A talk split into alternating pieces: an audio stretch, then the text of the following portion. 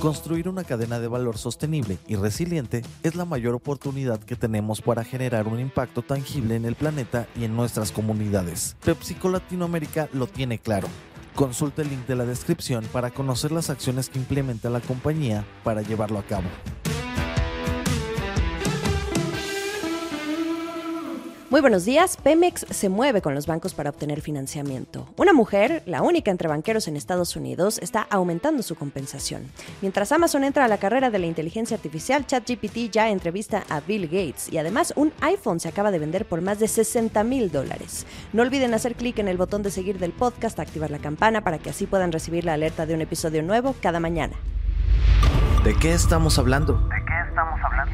Pemex, la petrolera más endeudada del mundo. Bloomberg News adelanta que está negociando acuerdos de financiamiento por separado con dos grandes bancos estadounidenses, Goldman Sachs y JP Morgan.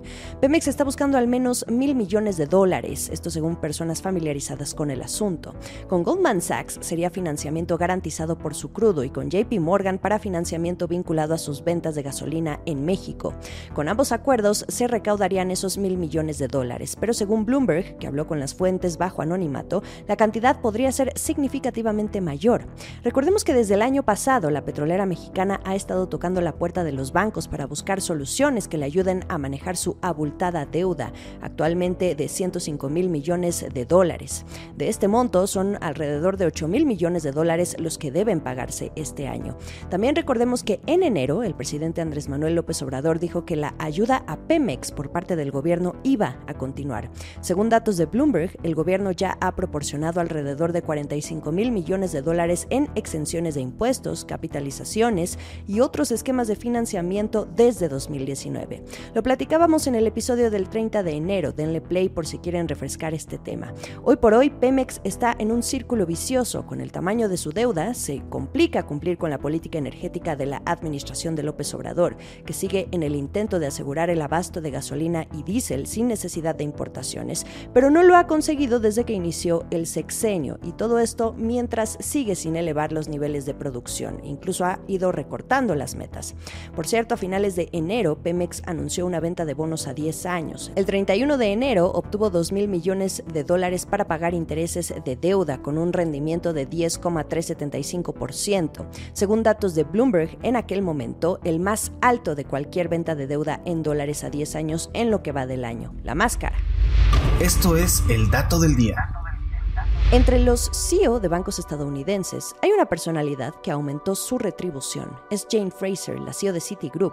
En 2022 cobró 24.5 millones de dólares, lo que la convierte en la única consejera delegada de un banco importante de Estados Unidos que ha recibido un aumento en el último año. Vamos a desglosar. En su primer año completo al frente de Citi, Fraser, con 55 años, recibió acciones por un total de 19.6 millones de dólares, una bonificación en efectivo de 3.45 millones de dólares y 1.5 millones de dólares de salario.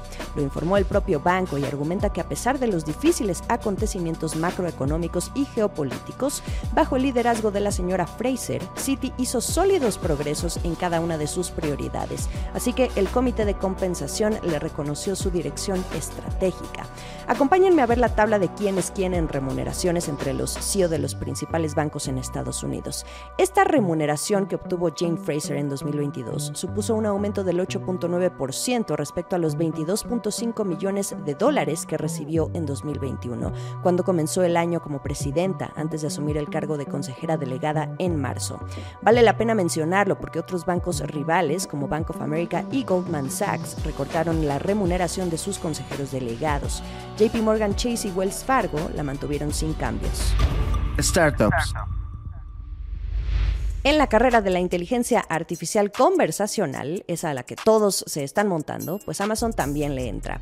Amazon Web Services, su negocio de la nube, está ampliando su asociación con la startup de inteligencia artificial Hugging Face, que está desarrollando un rival de ChatGPT. Este es el último movimiento en el tablero entre las grandes empresas de tecnología que se están aliando con este mercado. Amazon Web Services va a poner los productos de Hugging Face, que incluyen una herramienta de generación de lenguaje a disposición de los clientes de la nube que quieran utilizarla como un componente básico de sus propias aplicaciones. Hugging Face construirá la próxima versión de ese modelo de lenguaje denominado Bloom en Amazon Web Services. Así lo anunció el vicepresidente de bases de datos, análisis y aprendizaje automático de la unidad de nube de Amazon. Mientras tanto, esta semana ChatGPT le hace más competencia a los periodistas porque logró entrevistar a Bill Gates y al primer ministro de Reino Unido, Rishi Sunak. Respondieron a una serie de preguntas sobre sus perspectivas en tecnología, innovación y el futuro de la economía global. Gates compartió el video de la entrevista en sus redes sociales y según el fundador de Microsoft fue una entrevista brillante. ChatGPT también les preguntó, ¿qué parte de sus trabajos les gustaría que hiciera la inteligencia artificial por ellos? Gates respondió que le gustaría recibir ayuda para tomar sus notas con dibujos y poemas agregados en ellas, mientras que el primer ministro británico dijo que le encantaría que respondiera a las preguntas por él en las conferencias de prensa. Dijo, si puedo tener algún avatar que se ocupe de eso para mí cada semana, sería genial. Ok. El último sorbo.